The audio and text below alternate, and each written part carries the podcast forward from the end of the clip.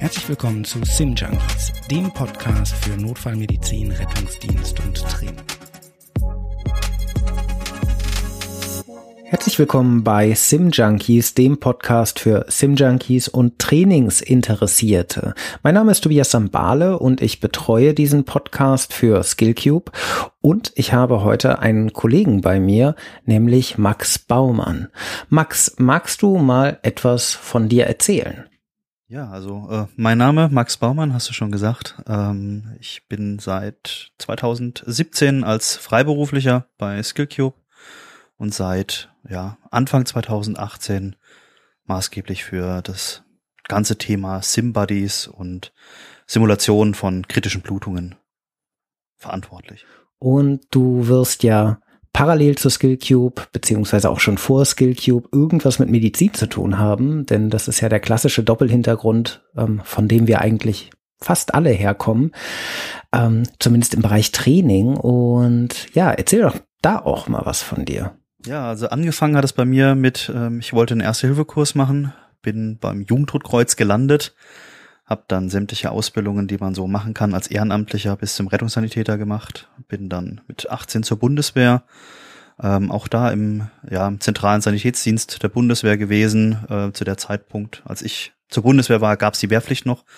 Ich war so erst Grundwehrdienstleistender und dann ähm, Freiwilligwehrdienstleistender und habe da so verschiedene Ebenen äh, der Ausbildung durchleben dürfen und im Anschluss dann meine Ausbildung zum Krankenpfleger gemacht und da auch verschiedene Bahnen durchlebt, äh, vom Pfleger auf einer Intensivstation äh, in die Anästhesie bis zur Fachweiterbildung und ähm, jetzt seit Anfang des Jahres bin ich in einem Universitätsklinikum hier in Heidelberg, ähm, Fachbereichsleitung für die Anästhesie. Ja, vielen Dank. Und heute wollen wir mit dir über Stop the Bleeding Simulation sprechen, also über die Frage, wie man kritische Blutung eigentlich am besten trainiert und vielleicht ähm, einmal ein kleiner, naja, was heißt historischer Abriss, aber die meisten von uns, ähm, die eine rettungsdienstliche Ausbildung gemacht haben, oder ein Erste-Hilfe-Kurs kennen ja noch den klassischen Druckverband. Das war dann immer so ein Thema, das musste man dann können, da musste man dann irgendeine Arterie abdrücken und dann den Arm hochhalten und ähm, so richtig Eingang gefunden in diese neueren Versorgungsalgorithmen hatte das Thema eigentlich noch nicht. Es kam immer ein bisschen was aus der Bundeswehr, ähm, würde ich sagen, die dann, die dann geguckt haben, wie können sie, oder allgemein von, von den verschiedenen Militärs dieser Welt, die dann überlegt haben, na, wie können sie Blutung kontrollieren? Und seit jetzt ein paar Jahren, ich weiß nicht, ob du da eine Jahreszahl hast, aber da sprechen wir ja ab und zu vom CABCDE oder vom XABCDE. Und ja, irgendwie ist es seitdem viel mehr en vogue, auch über Blutungen zu sprechen und nicht nur über einfache Blutungen, sondern eben über diese kritischen Blutungen, an denen ähm, Patienten auch versterben können. Und ähm, ja, da äh, wollte ich mal fragen, was ist denn eigentlich das Ziel eines, eines Stop the Bleeding Skill Trainings? Wie mein Mentor immer gesagt hat, es kommt immer darauf an. Ähm, das Interessanteste ist es eigentlich zu sehen, was für eine Zielgruppe habe ich. Möchte ich jetzt hier mit Leuten trainieren, die überhaupt keinen medizinischen Background haben, also nichts von der ganzen Materie verstehen, aber innerhalb von kürzester Zeit ähm, ja kritische Blutungen kontrollieren müssen und mit dem Material umgehen? Oder habe ich jetzt da die Vollblutretter, die hauptamtlichen Rettungsdienstler, die schon sehr, sehr viel gesehen haben ähm, und die jetzt einfach auf neues Material geschult werden sollen, was sie jetzt bekommen? Ähm, oder gehen wir in den, in den behördlichen Bereich hinein, ähm, Polizei oder Militär, die grundlegend schon eine Ausbildung genossen haben, aber jetzt spezifische Szenarien trainieren müssen? Also das ist so der, der grobe Abriss, den wir erstmal ähm, initial haben. Okay. Und ähm, würdest du sagen, dass diese Form des Skill-Trainings oder wenn man es besonders realistisch macht oder einbindet, der äh, Skill-Simulation. Ähm, würdest du sagen, dass sich das zu anderen Skill-Trainings unterscheidet? Ja, das ist, äh, das ist eine sehr gute Frage tatsächlich. Ähm, wenn du kritische Blutungen simulieren möchtest, ähm, ist es immer damit bedingt, dass es Sauerei gibt. Ne? Wenn ich jetzt eine, ein Reanimationsszenario trainieren möchte, also den Ablauf an einem Reanimationsszenario, ähm, dann geht es relativ zügig weg. Und das kann ich in meinen, in meinen Straßenklamotten machen. Ähm, ich erinnere mich da gerne an ein Training zurück, das wir hier in der Nähe gemacht haben, ähm, wo wir vorher gesagt haben, hey, kommt wirklich in Dienstkleidung, das wird blutig. Und dann kamen sie halt teilweise wirklich in, in der schönen weißen Hose und äh, waren danach ähm, einen Trainingstag mit uns komplett von oben bis unten voll besudelt mit Blut. Das war für uns sehr lustig, für die Teilnehmer nicht ganz so. Ähm, aber das ist so der, der größte Unterschied. Ähm, es wird körperlich, es wird anstrengend, ähm, es äh, tut auch in bedingten Dingen weh. Wer sich mal so ein Tourniquet anlegen lassen hat, der äh, weiß, dass es weh tut und ähm, dass es nicht sehr angenehm ist. Äh, aber man muss es halt richtig durchführen, ähm, so wie bei jedem anderen Szenario auch. Ich finde das ja auch gerade gerade dabei wirklich schwierig, diese Grenze zwischen ähm, Simulationstraining, so ein Fallbeispiel-Ding. Da habe ich neulich mit Florian, also Florian Gottstein, schon drüber gesprochen, dass der Begriff Fallbeispieltraining ja auch schon so ein bisschen verbrannt ist durch die Varianz, die da in der Methodik drin steckt. Und einem Skilltraining. Ähm, überhaupt abzugrenzen. Ne? Klar, das Skilltraining stelle ich mir so ein bisschen einfacher vor, also nicht einfacher im Sinne von, das kann auch schwer sein, aber ich habe vielleicht ein bisschen mehr Zeit, ich stehe nicht ganz so unter Druck. Es geht erstmal darum, ich, ich lege so ein Ding mal an, drehe das mal oder so, so ein, so ein ähm, ähm, dann den kleinen Stab am Tourniquet. Ähm, aber bei diesen kritischen Blutungen ist ja das enorme Problem, dass man das eigentlich gar nicht ohne Zeitdruck machen kann. Also man kann natürlich vorher einmal Trockenübungen machen. Ähm, oder hast du, also ich äh, bin da nicht so super erfahren, gebe ich zu, aber hast du das Gefühl, dass das so ineinander verschwimmt oder kannst du da die Ebenen noch gut trennen? Was wir sehr, sehr gerne machen, wenn wir ähm, Kurse konzipieren für Kunden, ähm, dass wir sie gerne dreigeteilt haben. Das heißt, wir fangen wirklich an mit einem theoretischen Input, wie funktioniert das, was ist das Material, zeigen das Material mal, ähm, was sind so die theoretischen Basics dafür, wie funktioniert das Ganze, worauf muss man da achten. Dann gehen wir über in das, in das tatsächliche Skill-Training, also wirklich das Ding anfassen, das mal ähm, ohne Zeitdruck einfach mal anlegen. Wie funktioniert, wie kann, wie, was sind so die Fallstricke? Ähm, auch gerade dann mal äh, an, an ja, an, wenn man das wirklich sehr, sehr hoch Richtung Leistengegend anbringen möchte, das ist gar nicht so einfach, ähm, das im geschlossenen Zustand da hochzubringen oder ähm, besser, wenn man es aufmacht und das dann wieder zu verschließen, dass alles richtig passt. Und wenn diese Grundlagen dafür erstmal sitzen, also wenn jeder Teilnehmer das Ganze mal angelegt hat, es auch mal unter ein bisschen schnelleren Bedingungen angelegt hat in der Trockenübung, dann gehen wir meistens äh, im gesamten Nachmittagsteil sozusagen darauf ein, dass wir nur noch Fälle simulieren. Und zwar ein Fall nach dem anderen, um so viel wie möglich für die ähm, Teilnehmer dabei rauszuholen mit dem, natürlich mit dem entsprechenden Debriefing, häufig natürlich aber auch mit so Debriefings on the fly, also nicht das klassische Debriefing, ähm, wo man sich da wirklich mal eine halbe Stunde hinsetzt und jeden, jeden Part einzeln analysiert. Aber das kommt dann immer darauf an, was denn so der Fokus des eigentlichen Trainings ist. Hm. Ja, man muss ja irgendwie dringend verhindern, dass bei diesen zeitkritischen Maßnahmen, also natürlich Maßnahmen dauern manchmal einfach so lange, wie sie dauern und bevor man sie so ganz huschig macht und so. Das kennt ja jeder, der irgendwie unter Zeitdruck einen Zugang legen will oder so. Das da kann man dann noch einmal durchatmen, dann steigt die Wahrscheinlichkeit oder man macht's nicht und dann legt man halt den dritten Zugang oder was weiß ich. Ähm, aber im Grunde darf sich ja trotzdem bei den Teilnehmern nicht so richtig abspeichern, ja, ich habe Zeit, ne? Ich mach, ich hole das so ganz in Ruhe raus und dann, dann mache ich es mir hier schön und dann warte ich, sondern es ist irgendwie zeitkritisch und trotzdem, ja, muss ich, ähm, muss ich mir dieses Handling ähm, abspeichern. Ähm, und ich finde, das unterscheidet so ein bisschen von, von, von anderen Skill-Trainings, so ein bisschen. Also zumindest ist das, ähm, ist das so mein Eindruck. Einerseits muss ich dir natürlich recht geben, ähm, wir haben nur ähm, ein, ein, bestimmtes Volumen äh, an Blut und wenn uns das natürlich in Strömen aus dem Körper herausläuft, ist unsere Zeit natürlich begrenzt. Ähm, andererseits äh, sehe ich das aber ähm, auch anders. Äh, klar, wir müssen schnellstmöglich arbeiten, ähm, aber wir müssen auch sehr sicher arbeiten. Aber das gilt natürlich für, für den Herz-Kreislauf-Stillstand genauso. Ne? Time is Brain, hat mein Mentor immer gesagt zu mir. Ähm, wenn ich natürlich nicht mit den Reanimationsmaßnahmen anfange, zeitnah, ähm, dann habe ich auch keinen guten Outcome mehr. Also von daher, ähm, wir sind da von der Zeit her ähnlich, nur die Maßnahmen sind halt einfach andere. Ob ich jetzt schnell, schnellstmöglich anfange mit der Herzdruckmassage und der, dem frühzeitigen Einsatz von einem äh, Frühdefibrillator oder ob ich jetzt äh, mein Tourniquet raushole ähm, oder einfach nur den direkten Druck auf die Wunde bringe, ähm, also das klassische Abdrücken. Ähm, das kommt ungefähr auf die gleichen Zeitansätze an. Es ist halt nur bei einer Blutung spektakulärer, mhm. weil halt einfach ja, Blut da rauskommt und das will man eigentlich nicht haben. Ja, vielleicht hast du recht. Ähm, vielleicht ist auch der Komplexitätsgrad. Ähm, also ich habe mich zumindest anders gestresst gefühlt, wenn ich selber mal Teilnehmer von sowas war und sowas trainiert habe. Aber das ist vielleicht einfach der Komplexitätsgrad. Äh, ich, ich muss da was auspacken, das muss dann irgendwie richtig rum sein. Und aber du hast recht, ne? man kann ja auch einfach nur erstmal draufdrücken.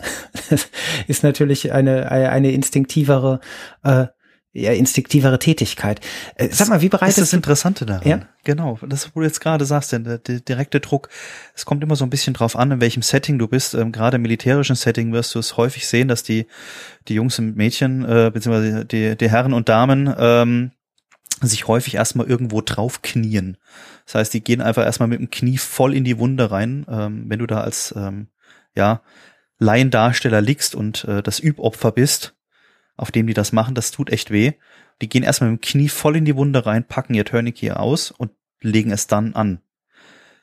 Das Wichtige ist eigentlich nur die Vorbereitung, so wie immer, wenn ich mein RTB checke oder wenn ich mein Notfallrucksack checke, ich muss halt einfach gucken, dass alles vollständig ist und ich muss gucken, dass es adäquat vorbereitet ist. Wenn ich dann in der Stresssituation erst ein voll eingeschweißtes Tourniquet noch mit der Originalproduktverpackung auspacken muss ähm, und das Ganze am besten auch noch mit blutversifften Handschuhen, dann wird sowieso alles nochmal schwieriger.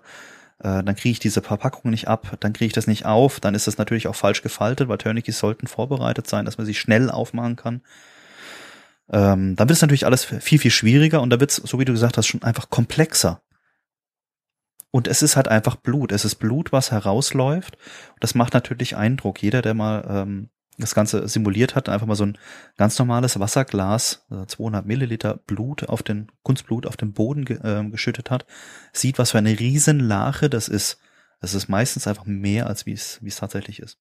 Hm. Das ist interessant, äh, denn neulich hat Florian zum Abschied äh, in unserer Interviewaufnahme gesagt, äh, ja, also es ist da, da ging es um was anderes, da ging es um Szenariendesign, aber auch da ging es an einem bestimmten Punkt nochmal um die Familiarisierung. Und hier sehen wir ja so ein bisschen, wie die Dinge, die uns im Training wichtig sind, eigentlich ja auch eine ganz große Bedeutung in der Praxis haben. Also ich muss nicht nur im Training mein Material kennen, um damit äh, realistisch simulieren zu können, sondern ich muss es auch in der, in der Realität so gut kennen und ausprobiert haben, dass ich irgendein Konzept im Kopf habe, wie das eben angewendet wird. Ähm, Lass uns auf die Ebene des Trainings wechseln. Wie bereitest du denn so ein Training vor? Äh, wie schon eingangs gesagt, äh, es kommt natürlich immer darauf an, wer ist die Zielgruppe. Wenn ich jetzt ähm, so die, die häufigsten Trainings, die ich begleiten durfte bisher, ähm, waren irgendwie im behördlichen Hintergrund, heißt, äh, wir unterstützen ganz, ganz viel bei der Bundeswehr bei Trainings. Wir sind da immer nur als unterstützendes Personal da, äh, nie in, in der Hauptverantwortung. Das ist immer ähm, ganz, ganz wichtig zu sagen dazu. Ähm, dann spreche ich meistens erstmal mit dem, mit dem Leitenden vor Ort. Ich telefoniere kurz mit dem, sage euch zu, das und das habe ich mir vorgestellt. Was ist dein, was ist dein Ziel? Was möchtest du trainieren? Und ähm, wir haben einen Partner, äh, die bilden ja komplett unerfahrenes Personal aus ähm, die aber halt für mehrmonatige Auslandseinsätze vorbereitet werden müssen, weil da halt einfach kein Rettungsdienst verfügbar ist. Das heißt, die sind im dümmsten Fall 24 Stunden oder länger auf sich allein gestellt. Die müssen sich und auch ihre Kameraden versorgen können und das mit ähm, einem Minimum an Wissen. Die werden zwei Wochen lang geschult und das militärisch gedrillt und kriegen innerhalb von zweieinhalb Wochen alles irgendwie verpackt, ähm, dass sie diesen, diesen Job so durchführen können, dass es jeder überlebt. Das sind natürlich andere Szenarien von der Vorbereitung her, als wenn jetzt äh, ein Rettungsdienst anfragt und sagt, euch zu, wir haben jetzt neue Traumataschen gekriegt, ähm, auf denen sind Tourniquets und Chest Seals drauf und äh, noch irgendwas zum Woundpacking. Ähm, wir würden es gerne mal trainieren. Also eine völlig andere Herangehensweise. Und ähm, dann lass uns mal auf der zivilen Ebene äh, ein bisschen weiterdenken. Ich glaube, die meisten Hörer, die wir haben, ähm, sind, kommen eher aus dem Bereich, aber äh, vielleicht können wir auch noch den ein oder anderen geistigen Exkurs machen. Ähm, aber ne, nehmen wir an, ne, da ist eine, sagen wir, eine Rettungsdienstschule oder einfach nur eine Wache. Die hat ein paar Auszubildende da, ähm, hat sich vielleicht einen Trainer oder Material besorgt und ja, da soll mal so ein Training vorbereitet werden. Was gehört für dich dazu? Genau, also ich nehme ganz gerne das Beispiel von ähm, einem ja, Nachbarrettungsdienstkreis hier bei uns in der Nähe von Heidelberg. Ähm, da gab es eine ja, leitende ähm, Praxisanleiterin, die ich schon privat ziemlich lange kenne und die hat äh, auf Instagram meine Bilder verfolgt und hat gesehen, dass ich ganz viele so Trainings mit, mitbegleite und hat mich dann irgendwann mal angeschrieben, privat, ähm, weil sie jetzt Traumataschen bekommen haben, mit ganz, ganz viel Material drauf, aber keiner eigentlich genauso wirklich weiß, wie man damit umgeht. Und aus so ein bisschen, ja, ich zeige euch das mal kurz, ist dann ein komplettes Training geworden, beziehungsweise eine komplette Konzeption für ein Training. Im Rahmen der, der ähm, Mitarbeiterjahresfortbildung haben wir dann für jeden Durchgang einen kompletten Tag übernommen und haben das dann, ähnlich wie ich vorhin gesagt habe, genauso strukturiert. Wir haben morgens einen einleitenden Teil, also Traumaversorgung ähm, in speziellen Lagen, haben wir es mal genannt. Wir wollten, wir wollten es nicht Taktik nennen, weil ähm, wenn du, wenn du taktische Medizin irgendwie erwähnst, damit scheust du gerade die alten Hasen, nenne ich es jetzt mal ab, die sagen, dann braucht man nicht, wir arbeiten da eh nicht. Ähm, aber wir haben einfach Szenarien genommen, so wie sie wirklich im Rettungsdienst vorkommen können sei es irgendwie die abgetrennte, äh, die, die, die Scheibe von der, die Trennscheibe von der Flex, die irgendwie abgerissen ist und dem Kollegen im Bein steckt oder ähm, der ähm, Bauarbeiter, der vom Gerüst in ein Armierungseisen gefallen ist. Auch das sind ähnlich, äh, ähnliche Verletzungen, wie man bei einem Durchschuss beziehungsweise ähm, ja bei einer großen arteriellen Verletzung hat einfach hat, äh, bei denen es durchaus mal dazu kommen kann, dass man diese Blutung initial mit einem Tourniquet stoppen muss oder dass man da halt auch mal ein Woundpacking betreiben muss. Also haben wir zivile Fälle sozusagen genommen, ähm, haben die initial durchgesprochen, haben ähm, die S3-Leitlinie Polytrauma einmal durchgesprochen, in der auch explizit diese Materialien ähm, alle aufgeführt sind und haben dann in kleinen Gruppen erstmal ähm, Skill-Trainings gemacht, haben das Material vorgestellt, Trockenübungen durchgeführt komplett und sind dann in die Simulation gegangen. Okay, und ähm, was ist so das Minimum an Material? Also nehmen wir an, ich würde, ich, ich habe äh, ein bisschen Gase fürs Woundpacking, ich habe ähm, ein, ein Tourniquet, ähm, ja, vielleicht habe ich auch ein Chestziel und ich hab, also Chestziel können wir einklammern, äh, meinetwegen, äh, und ich habe natürlich die klassischen Sachen wie zum Druckverband. Was würdest du sagen, brauch, muss ich an Materialbedarf etwa einplanen? Du meinst es für ein, für ein Training? Ja, nehmen wir an, ich habe, weiß ich nicht, äh, bleiben wir mal auf der Rettungswache, ähm, ich habe irgendwie vier Auszubildende oder so und sag heute wollen wir mal alle ähm, äh, Blutungstraining äh, trainieren, kritische Blutung trainieren. Vielleicht kommen noch ein paar Kollegen dazu, äh, so dass ihr Teams bilden könnt. Also wenn ich ähm, gerade Tourniquets im Einsatz habe, dann ähm, für, für Trainings, dann sollte jeder Teilnehmer ein Tourniquet zur Verfügung haben. Gerade wenn ich jetzt nicht in kleinen Gruppen trainieren möchte vorher, sondern wenn ich halt das Ganze komplett machen möchte. Wenn ich natürlich jetzt eine Gruppe von 20 Mann habe, brauche ich keine 20 Tourniquets, dann reichen mir 10. Ähm, oder auch mal fünf wenn ich dann das Ganze kleiner aufteile. Aber wenn wir jetzt bei den vier Azubis mal bleiben, ähm, dann würde ich mit vier Tourniquets rechnen, dass wirklich jeder von denen mal eins hat. Da kann man so ein Tourniquet nämlich mal sich anlegen lassen und das auch mal 10, 15, 20 Minuten dran lassen. Wenn dann so ähm, die ersten Extremitäten taub werden, ähm, dann spürt man auch mal, was für Schmerzen man da seinem Patienten eigentlich zumutet ähm, und denkt dann vielleicht auch im, im Realszenario dran, dass dieser Patient vielleicht auch mal eine Analgesie braucht ähm, weil es halt einfach wirklich weh tut. Und spätestens nach einer halben Stunde fangen die ersten an, ähm, dieses Ding aufmachen zu wollen. Und das ist auch was, was wir im, im, ähm, im realen Leben häufig sehen, ähm, dass Patienten aktiv versuchen, sich irgendwie dieses Ding wieder runterzumachen, weil es halt einfach weh tut.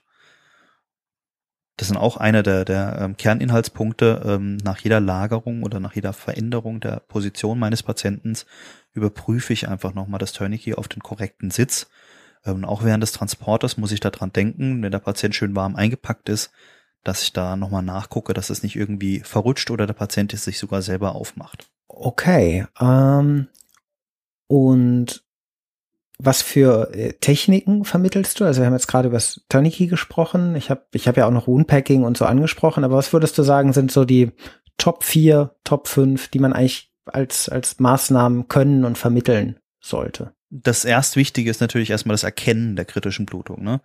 Ähm, ich muss natürlich die, die Lage einschätzen können, ähm, muss gucken, wo im ersten Blick sozusagen, kann ich irgendwie eine Quelle für diese Blutung ausmachen? Habe ich jetzt hier irgendwie ähm, eine Verletzungsquelle, mit der ich mich selber vielleicht auch noch verletzen könnte?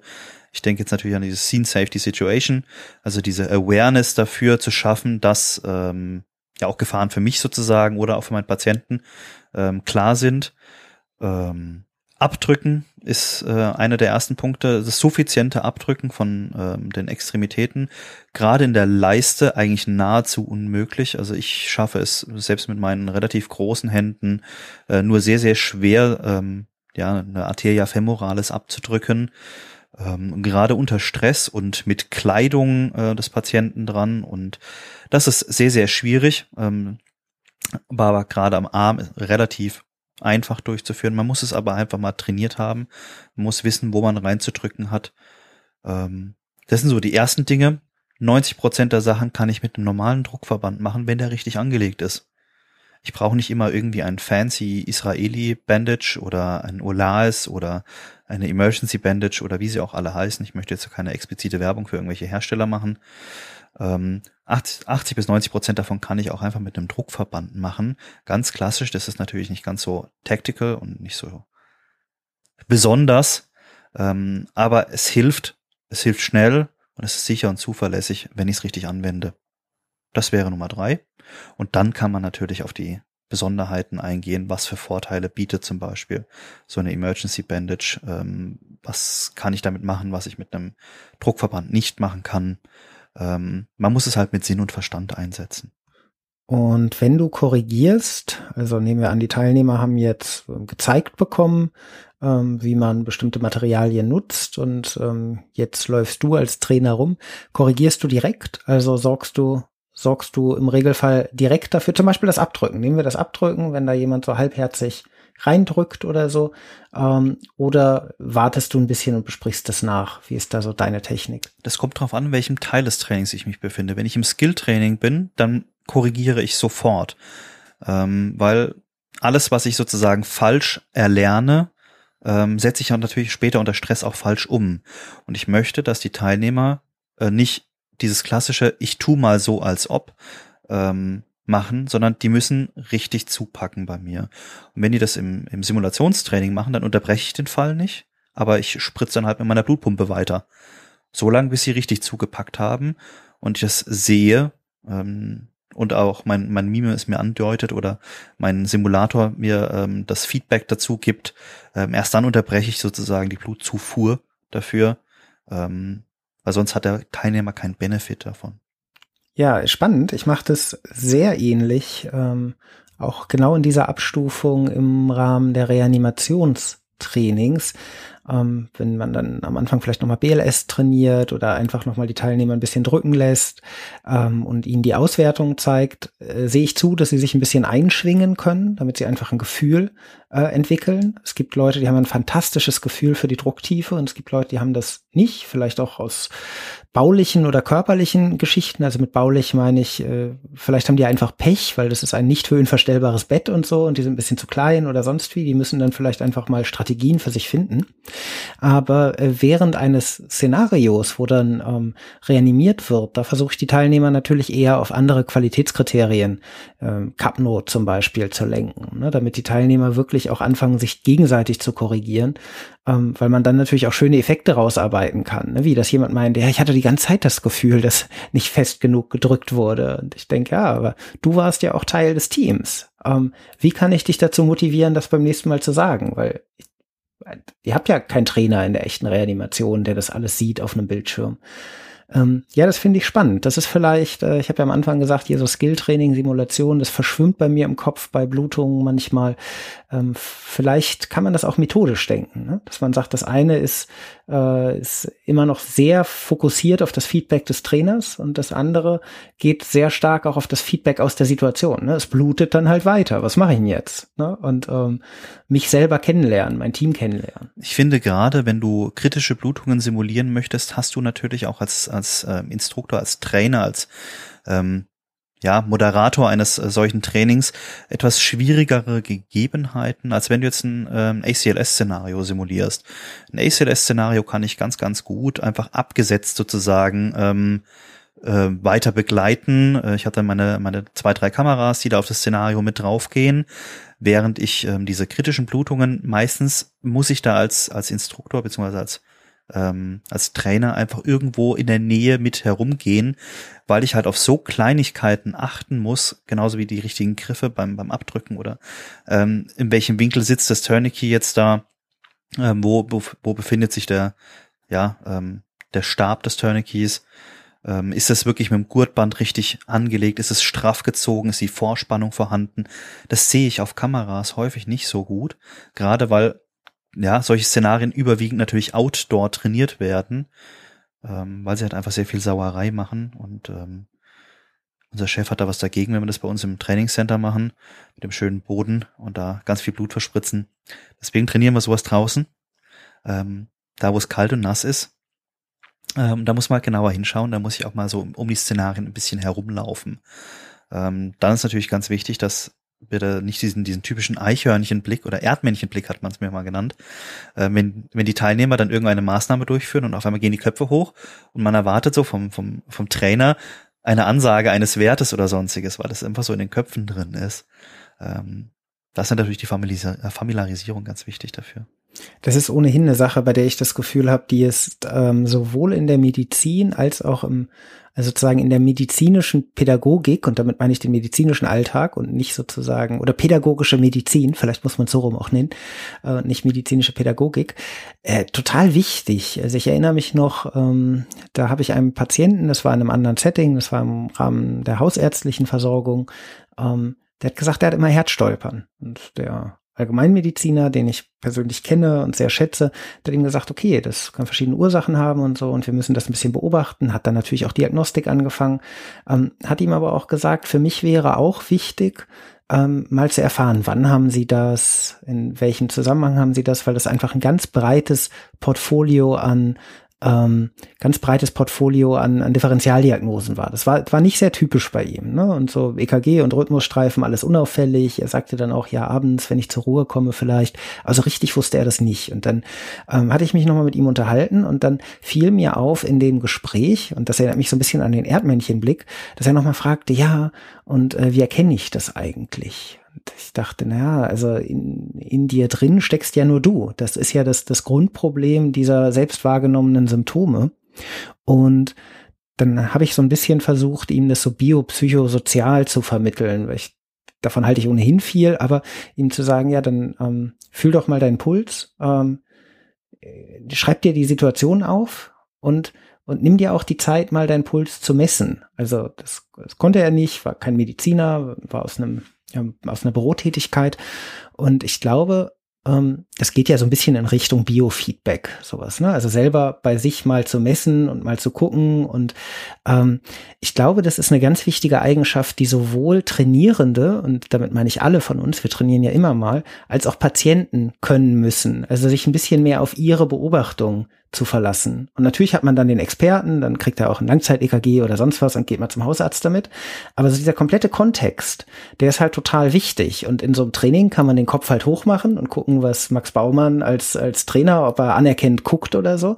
Aber in der Realität ist der ja gar nicht da, ne? sondern in der Realität brauche ich ja, ich brauche ein gutes Gefühl, wie, wie, wie, fühlt, wie fühlt sich das Abdrücken an? Ich brauche ein sichtbares Ergebnis, ne? ich, ich brauche irgendwie einen Effekt in der Umgebung.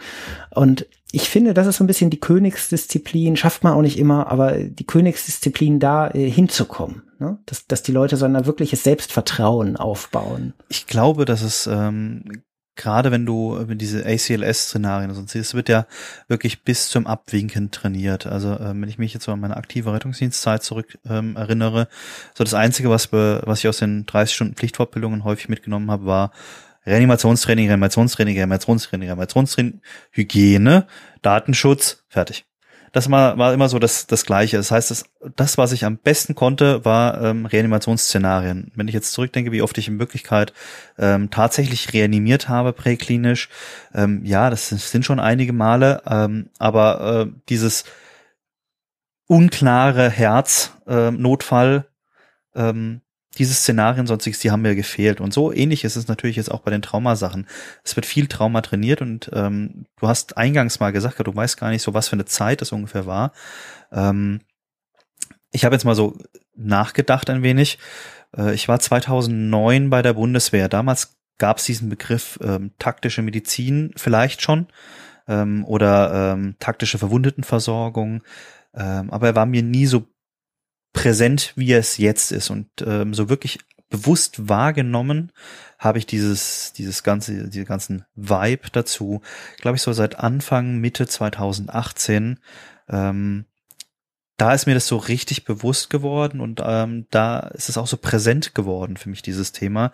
Nicht, weil ich jetzt so viele Fälle gehabt hätte, wo ich das hätte anwenden müssen, ähm, aber da ist es so in dieser gesamten Simulationscommunity auch so ein bisschen mehr aufgekommen, dass man da doch ein, deutliches Defizit hat in diesem Bereich, das zu trainieren. Ja, ich finde es auch ganz schwierig, also wir haben ja, glaube ich, auch viele Stärken. Ne? Wir reden, ähm, wir reden natürlich, ich rede auch gerne darüber, was wir alles äh, nicht können in der Medizin, was wir besser machen müssen. Das ist auch so eine Trainerkrankheit, ne, glaube ich. Aber ähm, wir haben natürlich auch viele Stärken. Das Problem ist, dass unsere Schwächen häufig so löchrig sind. Also dann, äh, dann sagst du irgendwie, das Reanimationstraining ist dir äh, im Gedächtnis geblieben. Ähm, und dann hat man jemanden, der kann ganz toll reanimieren, aber kann irgendwie kein EKG lesen. Also es ist irgendwie jemand, an dem ist das, dieser Kelch irgendwie vorbeigegangen. Und dasselbe gilt dann so für Blutung. Und man denkt aber, ähm, man denkt aber, naja, eigentlich sind wir ja nur fertig, wenn wir all diese Situationen halbwegs souverän beherrschen können. Also das Problem ist ja, dass es für unsere Patienten nicht immer eine zweite Chance gibt. Ähm, auch wenn wir natürlich wissen, dass es in der Realität schon so aussieht, dass wir PDCA-mäßig aus unseren Fehlern lernen müssen. Das ist ganz klar. Deswegen ist ja das Reanimationstraining so wichtig, weil wenn alles vorher schiefgegangen ist, weil du es nicht gekonnt hast, spätestens dann musst du es wieder rausholen können. Ja, ja, auf jeden Fall. Also eigentlich trainieren wir auch zu wenig. Eigentlich sind auch diese 30 Stunden Fortbildung. Also ich fände es auch toll, wenn wir auf Wachen oder in Betrieben viel mehr trainieren würden, on the run, kleine Booster-Trainings, äh, spaced, äh, spaced Learning-Geschichten, also dass man wirklich das in den Alltag integriert. Hm, lass uns noch mal über äh, das Material weitersprechen, nämlich Blutungstrainer oder allgemein Traumatrainer. Ähm, du arbeitest ja mit den Trainern, die wir auch vertreiben. Und ähm, für mich wäre jetzt nochmal wichtig, welche Anforderungen stellst du eigentlich an einen guten Trainer? Also du wirst ja auch schon mit anderen Produkten gearbeitet haben. Was, was ist dir da wichtig? Was sollen die können? Also ich habe natürlich schon das ein oder andere Produkt ähm, testen dürfen. Wir haben natürlich auch schon das ein oder andere ähm, Produkt irgendwie von Zulieferern bekommen. Und das allererste, was also das, was mir am allerwichtigsten ist, ist ähm, Haltbarkeit. Ne? Das Produkt, mit dem ich trainiere, ähm, das wird beansprucht. Ähm, gerade wenn ich jetzt an so Woundpacking-Trainer denke, da stopfen wir meterweise die Gase rein. Da kommen natürlich extreme Scherkräfte drauf. Ähm, das macht man jetzt auch nicht gerade vorsichtig, ne, ähm, wie irgendwie Pflaster kleben oder sowas. Da drückt man schon ordentlich rein und von der anderen Seite drückt natürlich Blut entgegen. Ähm, da wirken schon einige Kräfte auf das Ding und es muss halten. Es muss lange halten, dass der Kunde daran Spaß hat, dass der Kunde damit lange trainieren kann äh, und dass es nicht nach dem zweiten oder dritten Mal benutzen kaputt ist. Ähm, dann kommt für mich immer die Funktionalität. Funktionalität kommt für mich persönlich vor Optik. Es gibt natürlich ähm, ganz, ganz viele, die Low-Budget-Varianten machen und dann mit irgendeiner so aufgeschnittenen Poolnudel ähm, da ihre, ähm, ihre ja, Boonpacking-Trainer sich basteln ähm, oder irgendwelche Orangen einschneiden und dann die Orange packen. Das kann man alles machen, das ist aber ja, meiner Meinung nach nicht zielführend. Also ich brauche schon irgendein Produkt, das nah an die Realität rankommt und das auch die Funktionalität sozusagen bietet, dass ich das so machen kann. Also dass ich wirklich mal irgendwo gegen den Knochen äh, packen kann, dass ich diesen Widerstand da drin habe, dass ich vielleicht auch mal dran denke, dass wenn ich so ein Schrapnell irgendwo drin habe, ähm, egal ob das jetzt äh, irgendwas Ballistisches ist oder ob das jetzt, wie ihr eingangs äh, gesagt habt, äh, so, so eine äh, Trennscheibe ist, ähm, dass sie natürlich auch Knochenfragmente freisetzt ähm, und ich mich da selber auch dran verletzen kann, wenn ich so ein Ding packe. Und dann, ähm, ich habe jetzt schon zwei, drei Wunden mal packen dürfen und jedes Mal stand ich vor dieser Wunde und dachte mir, ja, die musst du jetzt eigentlich packen, aber so groß ist sie jetzt auch nicht, dass du da wirklich deinen Daumen komplett reingedrückt kriegst, aber irgendwie musst du diese Wunde versorgen, du musst da von innen was machen. Ähm, also die meisten Wunden, die wir haben, sind gar, entweder sind sie viel zu groß zum Packen oder sie sind so klein vom Eintritt her, dass ich da kaum mit meinem Packing-Material reinkomme und mir dann irgendwas überlegen muss. Ähm, dementsprechend brauche ich natürlich verschiedene Teile, mit denen ich trainieren kann. Und äh, entweder nehme ich mir ganz viele Skilltrainer, ähm, das ist kein Thema, ähm, das haben wir im Portfolio, oder ich nehme einen Skilltrainer, der halt auch verschiedene Optionen bietet, mit dem ich zum Beispiel was packen kann. Also verschiedene Wunden sozusagen. Das finde ich ja übrigens bei Atemwegstrainern auch so wichtig. Ähm, ich genieße ja jeden ACLS-Kurs. Ich arbeite nicht im OP, also ich, äh, sonst musst du mich mal mitnehmen. Ähm, aber ich äh, gerne, du bist herzlich da, eingeladen. Ja, ihr habt's gehört, sehr schön. Ähm, ich habe nämlich das enorme Problem, ich sichere zu selten Atemwege. Und das mache ich gar nicht, weil ich mich davor drücken möchte, sondern einfach, weil viele Patienten das nicht so hergeben und man mit sehr wenig invasiven Maßnahmen bei vielen Patienten sehr gute Ergebnisse erzielt, selbst wenn die äh, keine GCS von 15 haben. Ähm, und trotzdem ist das ja so ein essentieller Skill im Rettungsdienst. Wir haben aber das enorme Problem ähm, im Rettungsdienst und vielleicht auch in anderen medizinischen Ausbildungen, und ich würde sogar auch sagen bei einigen Notärzten, dass wir ähm, gar nicht genügend OP-Kapazitäten haben, um alle mal pro Jahr eine Woche in die Anästhesie zu jagen, weil ansonsten, also ansonsten würden die äh, ja, anästhesiologischen Kollegen äh, durchdrehen, ja, weil permanent irgendwelche Rettungsdienstler da rumlaufen würden und irgendwelche Lamas schieben wollen würden oder oder auch mal endotracheal oder so. Und ähm, wir erleben das in den Ausbildungen. Viele unserer ähm, äh, Trainingspartner in unserem Netzwerk, Rettungsdienstschulen sagen zum Beispiel, es ist total schwer, Anästhesie ähm, Einsatzplätze äh, zu finden für Notfallsanitäter auszubilden. Aber es gibt noch die ATAs, die ausgebildet werden wollen. Es gibt die ähm, Fachpflegenden, die ausgebildet werden wollen. Es gibt Assistenzärzte, die ausgebildet werden wollen. Ähm, und deswegen äh, kann ich das nur unterstreichen, was du sagst, Varianz. Ne? Ich, ich, ich hätte am liebsten so eine Art, ja, so eine Art Stern aus acht verschiedenen Atemwegstrainern oder einem Atemwegstrainer, den man so umstellen kann. Weil ich immer wieder denke, naja, wenn ich den halt drei, vier Mal intubiert habe, dann habe ich verstanden, wo der Trick bei ihm ist. Und ähm, dann, dann ist es auch nicht mehr so eine große Herausforderung. Und ähm, das wäre schon toll, ne? Kurzer Hals, langer Hals, was weiß ich. Ähm, und bei Blutung kriegt man es eher hin, ne? Also so acht Löcher irgendwo reinmachen ist ja viel, viel weniger kompliziert als äh, äh acht Atemwege. Das ist natürlich ähm, äh, wesentlich einfacher, sowas ähm, da zu machen, weil ich meine, ähm, wenn man ehrlich ist, was ist so ein, ein Blutung, also so ein Woundpacking-Trainer, das ist im Prinzip ein Riesenklotz Silikon, ähm, der ein paar Löcher drin hat, ähm, ein bisschen angemalt ist und irgendwo noch irgendwelche Verstärkungen drin hat und im Idealfall noch irgendwo irgendwelche Schläuche drin hat, mit denen ich Blut da durchjagen kann. Ähm, beim Atemwegstrainer natürlich ganz anderes äh, Teil, wobei, hm, und das haben wir sogar selber im Portfolio und nutzen es auch im Training, wir sogar Atemwegstrainer haben, wo man die Zunge anschwellen lassen kann und so, äh, so Szenarien. Ähm, also wir haben da schon einiges Cooles auf dem Weg, aber ich gebe dir natürlich recht, ein schwieriger Atemweg oder ein Atemwegsnotfall ist wesentlich schwieriger darzustellen ähm, als ja eine kritische Blutung. Ich kann jedem ohne Probleme äh, mit äh, kleinstem Materialaufwand äh, eine kritische Blutung simulieren. Aber wenn du jetzt hier mein, mein Simulant bist, ähm, dann kann ich dir nicht einen schwierigen Atemweg hin, äh, hinbasteln, äh, zumal du wahrscheinlich sogar berechtigte Einwände hättest, dich intubieren zu lassen in dem Szenario. Ja, bedauerlicherweise schon.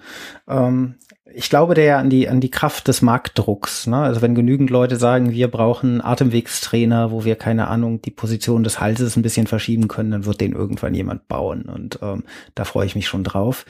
Ähm, wenn wir aber an realistische ähm, Puppen, mit denen man wirklich verschiedene Sachen ähm, machen kann, auch Blutungen trainieren, denken, dann fallen mir natürlich auch nochmal die Symbodies ein. Und da du in dem Bereich ja ähm, ja eine ganz große Expertise aufgebaut hast, kannst du vielleicht den Hörern, die ähm, die Symbodies noch nicht kennen, kurz einmal erzählen, was das ist ähm, und wie du damit Blutungen trainierst? Ja, Symbodies. Ähm, was sind Symbodies? Als ich das erste Mal mit dem Produkt in Kontakt gekommen bin, ähm, bin ich erschrocken, das ist, äh, glaube ich, auch so der Satz, den du von jedem hörst, der ein Simbadi zum ersten Mal gehört hat, äh, gesehen hat. Ähm, Simbadis sind äh, ja mehr oder weniger lebensechte Simulatoren, ähm, die aus äh, ja, Vollsilikon sind. Sie sind alle handgefertigt. Äh, dementsprechend sind, ist jeder Simba die so ein bisschen individuell. Also kein Simba die sieht exakt gleich aus wie der andere. Ähm, sie sind äh, mittlerweile ja komplett individuell auf den Kunden anpassbar. Das heißt, äh, der Kunde kann sich auswählen, ob er einen rechten Arm, das linke Bein amputiert haben möchte. Wir haben jetzt sogar ein Demo im Bestand und da bin ich beim bei der Qualitätssicherung damals echt erschrocken.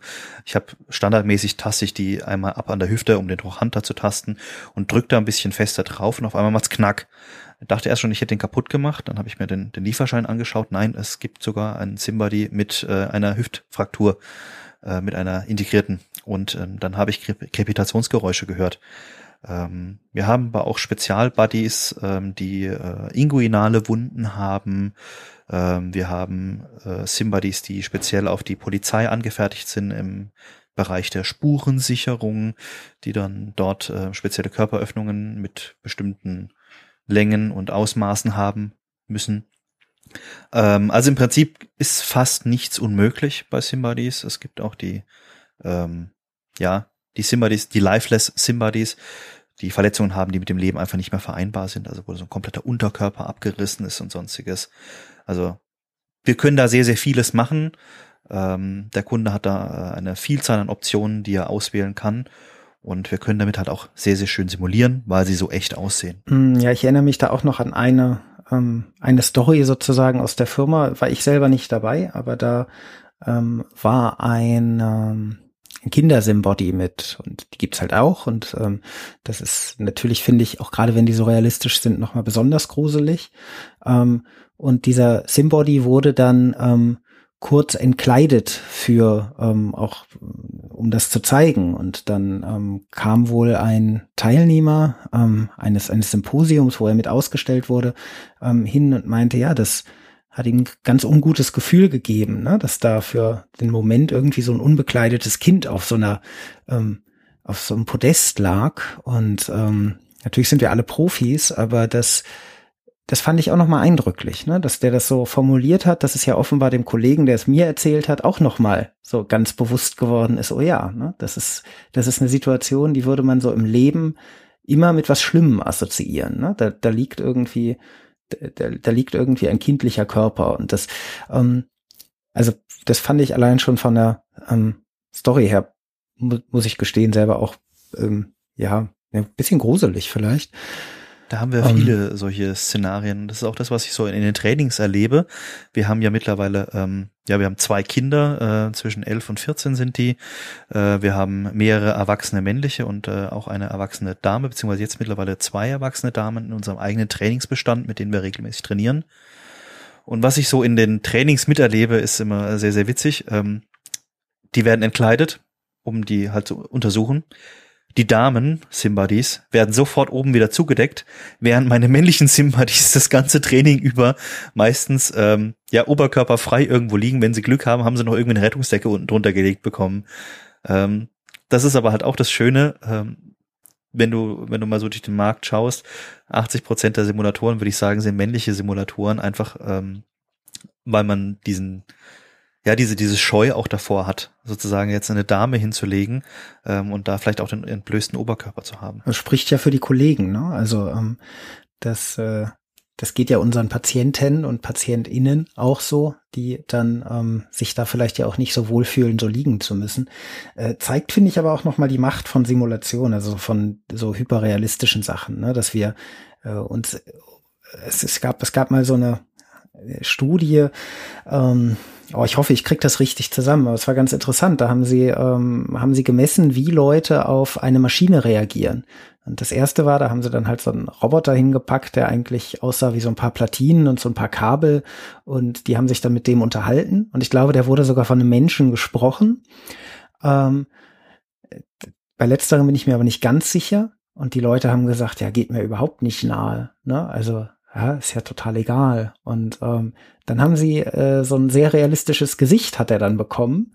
Und auf einmal haben die Leute angefangen, so, ja, Beziehungen zu dem aufzubauen. Ne? Also jetzt muss man vorsichtig sein mit dem Wort Beziehung zwischen Mensch und Mensch, ist es vielleicht nochmal was anderes, aber wir haben das Potenzial, uns durchaus äh, mit Maschinen zumindest bilden wir uns ein, dass wir uns mit denen anfreunden können, wenn sie uns einfach so ein Prinzip der Ähnlichkeit liefern. Ne? Die sehen aus wie wir, die sprechen vielleicht wie wir.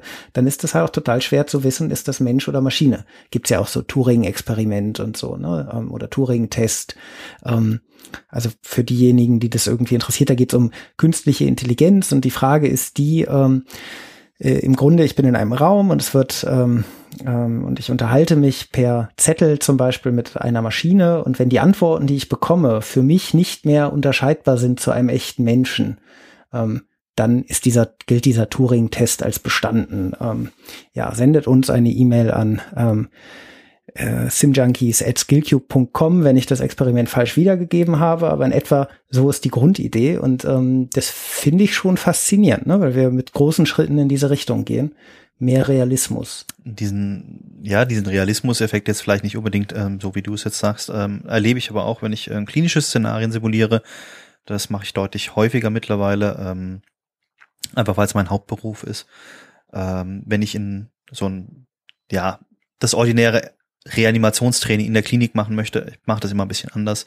Äh, ich mache das meistens irgendwie in der Einleitung, lasse sie dann wirklich so eine Narkose machen. Und wir haben es bisher immer so gemacht, dass wir halt einen Ambu-Man dann auf unsere oder ein, ein, einen Reanimationstrainer auf unsere Lafette gelegt haben, ähm, die dann da irgendeinen Zugang draufgeklebt haben und dann haben wir da halt ein bisschen Narkose gemacht und dann ist da irgendwas passiert und ganz schlimme Dinge. Ähm, als ich das erste Mal einen Simba die mitgenommen habe und die Teilnehmer diese Einleitung betreten haben, dachten die im ersten Moment tatsächlich, dass da, dass da jemand liegt. Und als ich dann auch noch den Lautsprecher davon aktiviert habe und von außerhalb, also vom Saal aus sozusagen, in die Einleitung hineingesprochen habe, aus dem Rücken des Simbadis sozusagen, und wirklich mit denen, ja, mein, mein, mein Leid geklagt habe und dass ich jetzt ganz, ganz Angst vor der Narkose habe, ähm, da sind die Teilnehmer ganz anders geworden. Das ist schon faszinierend und haben dann auch tatsächlich mal Hand gehalten mit dem, mit dem, mit dem Simbadi. Ich glaube, so gut ging es unserem Bruno noch nie. Mhm. In diesem Szenario. Der Bruno, ja. Ähm, spannend, ne? Aber das ist ja eine, eine sehr menschliche Reaktion, da die Hand zu nehmen. Da würde man ja beim durchschnittlichen Reanimationstrainer ähm, ins äh, Leere äh, greifen. Ja, ja, nicht, auch nicht so, auch nicht so richtig drauf kommen. Ne? Ähm, ja, spannend. Und ähm, wie erlebst du die Unterschiede, wenn du mit dem Blutungen trainierst? Hast du das Gefühl, es stresst die Teilnehmer noch mehr? Auf jeden Fall. Ähm, das macht natürlich einen Unterschied, ob ich jetzt einen äh, normalen, äh, ja, Simulator nehme, wie er so im Markt ist, der halt einfach dieses ähm, debile Grinsen an die Decke hat ähm, oder ob ich jetzt äh, so einen Simbadi habe, der halt wirklich lebensecht aussieht und gerade natürlich, wenn man im, im Sommer trainiert, ist dann auch noch warm und diese dieses Silikon, wenn man das schön vorbereitet hat, dann fühlt sich das echt an wie Haut. Man kann das Ganze dann auch ein bisschen äh, spezieller einschminken, ähm, dass man auch so kaltschweißige äh, hat und dann klebt es so richtig wie, wie so Schweiß ähm, hat dann das, das Blut da überall, das da rausspritzt, das aktiv rausspritzt ähm, über unseren, über unsere Generatoren. Ähm, das ist natürlich ein ganz anderes Setting und ähm, damit kannst du Teilnehmer schon richtig unter Stress setzen. Vielen, vielen Dank bis hierher. Zum Abschluss habe ich noch eine Frage, das ist mir fast schon die wichtigste. Kannst du so deine, na, sagen wir mal, Top drei No-Gos oder Fallstricke nennen, wo du sagst, wenn ihr, liebe Hörer, so ein Training machen wollt, macht das nicht oder achtet äh, auf diesen und jeden Fallstrick. Huh. Ähm, ich möchte natürlich nicht zu viel verraten, äh, weil das natürlich auch ein Thema ist, ähm, über das wir beim äh, Symposium in Heidelberg reden möchten. Und da habe ich einen ganz, ganz schönen Workshop. Und wenn ich natürlich jetzt hier alles aus meinem Nähkästchen verrate, dann, dann ist der Workshop ja nicht mehr so interessant. Ähm, okay, dann nur einen Tipp ähm, und vielleicht noch mal das Datum von Symposium.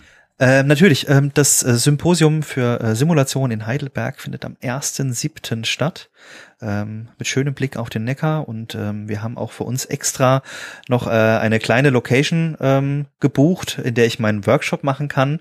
Ähm, wir dürfen natürlich nicht in der Event-Location arbeiten, aber wir haben den schönen Platz nach draußen gelegt bekommen.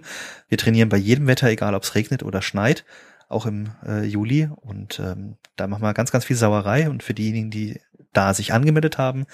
Ähm, nehmt euch Wechselklamotten mit, es könnte eklig werden.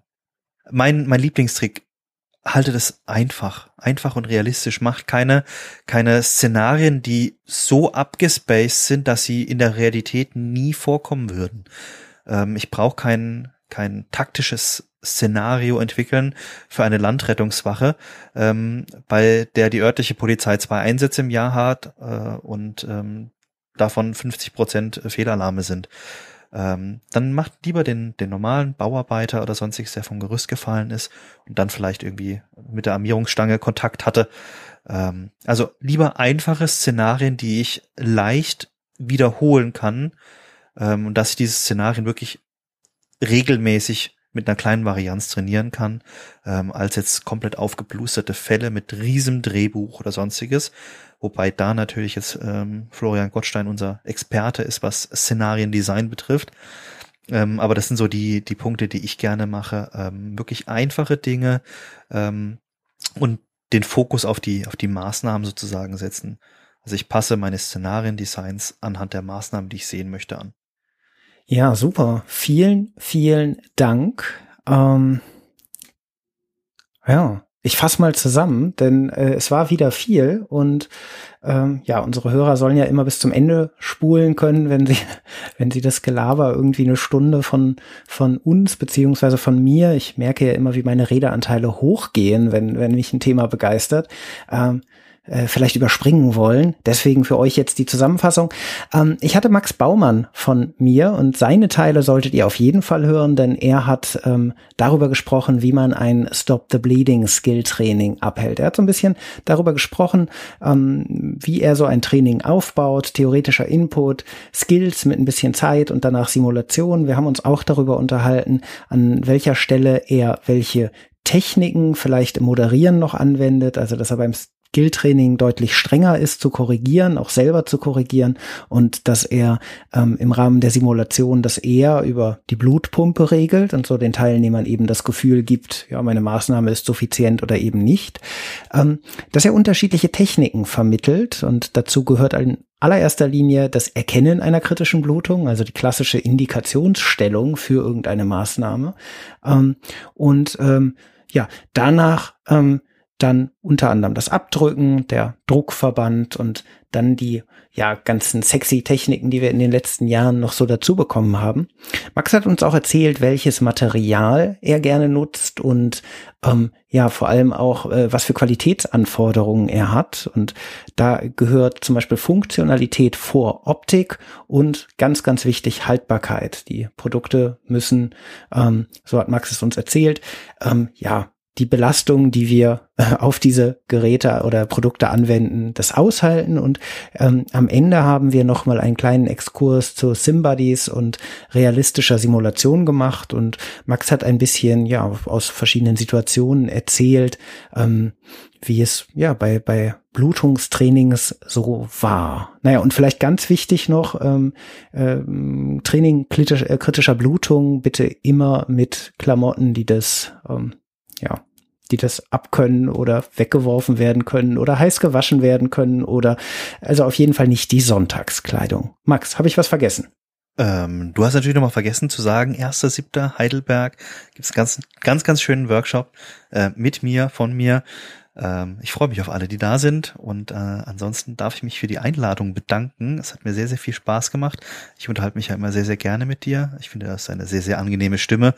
Ähm, und da die Entfernung von uns beiden so weit ist, freue ich mich natürlich auch, dass ich hier eingeladen worden bin, mit dir hier fast eine Stunde reden durfte. Krass, wie schnell die ja, Zeit mir hat auch unglaublich viel Spaß gemacht. Ich kann das nur bestätigen. Max und ich saßen ähm, ich weiß gar nicht, wann das, wann das war. Es war im letzten Jahr, glaube ich. ne? Bei unserem Sommerfest. Sommerfest saßen wir, da hattest du mich rumgefahren und da saßen wir auch nachts bestimmt noch von meinem Hotel irgendwie äh, knappe Stunde und haben einfach nur Stunde, gequatscht. Ja. Also das ist ja auch das, was ähm, einem so ein bisschen gefehlt hat während dieser ähm, äh, Corona-Zeit, die ja immer noch nicht vorbei ist, ne? aber dieses ja einfach mal wieder miteinander quatschen und ähm, ja, wir hoffen, dass ihr das in nächster Zeit äh, viel mit anderen Trainern machen könnt und mit Freunden und mit Familie, ähm, denn genau über diesen Austausch, was wir heute gemacht haben, ich finde, da lernt man eigentlich sehr viel und kommt sich halt auch wieder näher. Also, mir hat auch viel Spaß mit dir gemacht und bald gerne wieder persönlich. Sagen wir jetzt noch Tschüss, oder? Ja, sagen wir noch Tschüss. Wir wünschen euch einen schönen Morgen, Abend, eine gute Nacht, egal wann ihr uns hört und wo ihr uns hört. Auf bald. Wenn ihr uns zum Einschlafen hört, dann äh, gute Nacht und träumt süß. Wir sind ganz leise. Wenn ihr uns beim Sport hört, ne, dann einer geht noch. Und ansonsten macht's Tschüss. gut. Tschüss.